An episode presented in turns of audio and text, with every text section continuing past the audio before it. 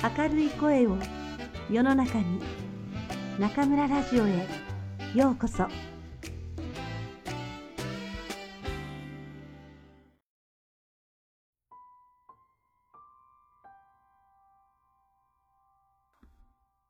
正直松浦弥太郎。正直親切笑顔。正直親切とは人生の理念といえる僕の大切なルールであり、目指すものであり、迷った時の道しるべでもある。そこにもう一つ加えたいことがある。それは笑顔である。僕は正直親切笑顔を人生におけるルールにしている。本が好きな子供だった。特に好きだったのは電気。野口英世、リンカーン、キューリー夫人、ガンジーといった偉人伝だ。小説よりも実在の人物の物語に惹かれた。とはいえ、子供時代は野球も好きだったし、自転車で出かけたり、外で遊んだりするのも同じくらい好きだったと思う。じっくりと本を読み始めたのは中学生。すべてに疑いを抱き、きっと素敵なことを探し始めた頃だ。誰かの人生や先人たちの行いに何かのヒントがあるのではないか。そんな気がして毎日のように図書館に通った。もしくは習い事をサボっては本屋さんに行って立ち読みも随分させてもらった。はじめはやはり伝記を読みまくっていたのだが、やがて道がそれた。デール・カーネギーやナポレオン・ヒルのような自己啓発の始祖が書いた成功哲学もかなり読んだ。エドガー・ケイシーのような精神世界の本、果ては聖書やお経まで読み漁るようになった。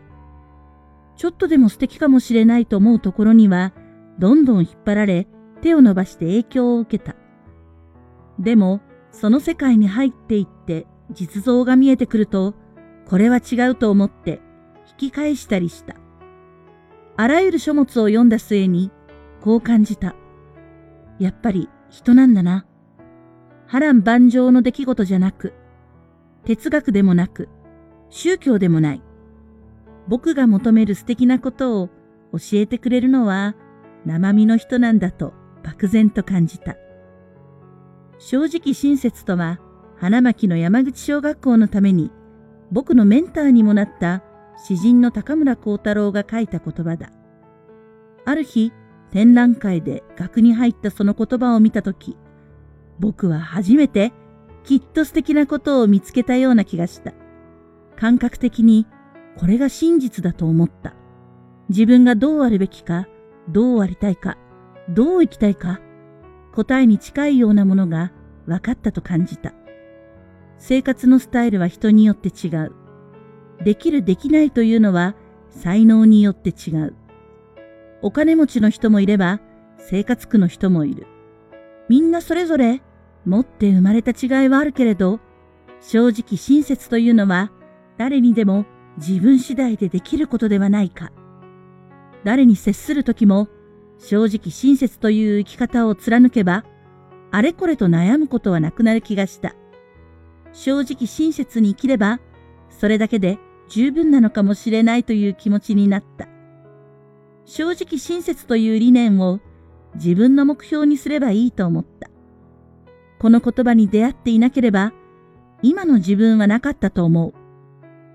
正直親切は、未だ色あせることなく自分の中に刻まれている。それどころか、年を取れば取るほど、この言葉は輝きを増していく。僕の職業は正直親切であるとさえ思っている。おそらくそれは大人になればなるほど正直親切であることの難しさを思い知るからだろう。正直な顔はできる。親切なふりもできる。でも、正直親切を貫いて生きることは本当に難しい。僕にだって弱さや欲望がある。認めたくないこともあれば、身勝手な都合もある。自分の何かを失ってまで人に親切でいられるのか自分のすべてをさらけ出して正直でいられるのかこの問いを突きつけられたら、うろたえる。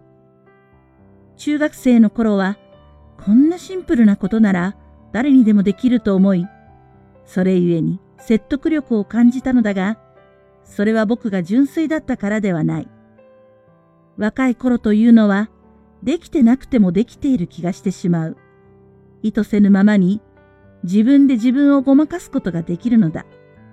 物事の輪郭は捉えられても、本質までたどり着けないことも多いためだろう。しかし、大人になった僕は、もう自分をごまかせない。ごまかしの効かない目で自分を見てみれば、僕はまだ完全なる正直親切には程遠い。きっと素敵なことをまだまだ我が物にできていない。だが、できていなくても正直親切をいつもお守りとして持っているだけで、随分違う気がしている。何があっても自分が立ち返る場所がある。自分には人生の理念がある。そう思うだけで安心できるのだ。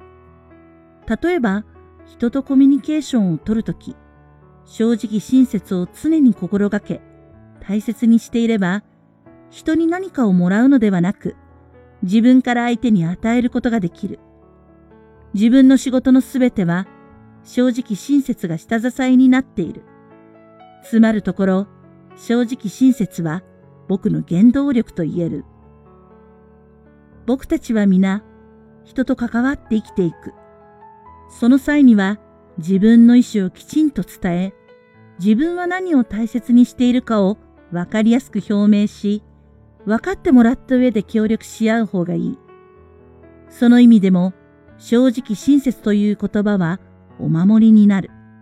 松浦弥太郎という人間が何を大切にしているかを実にシンプルに伝えることができるからだ。生涯お守りにできる言葉に巡り合い、抱きしめていられるのは幸せなことだと感じている。僕はたまたま高村光太郎に教わった正直親切だけれど、人それぞれぴったりの言葉にふさわしいタイミングで出会う気がする。そして笑顔である。言葉の通じない外国にいても、今そこで自分が何もできなくても、笑顔だけは人に与えることができるだろう。少し乱暴な言い方だけど、何があっても大抵のことは笑顔で解決できると僕は思っている。病気だって治してしまうだろうと思っている。僕はいつでも笑顔でたくさんのことを乗り越えてきた。だから、今こう思う。正直親切に笑顔を加えたい。正直親切笑顔で生きてゆく。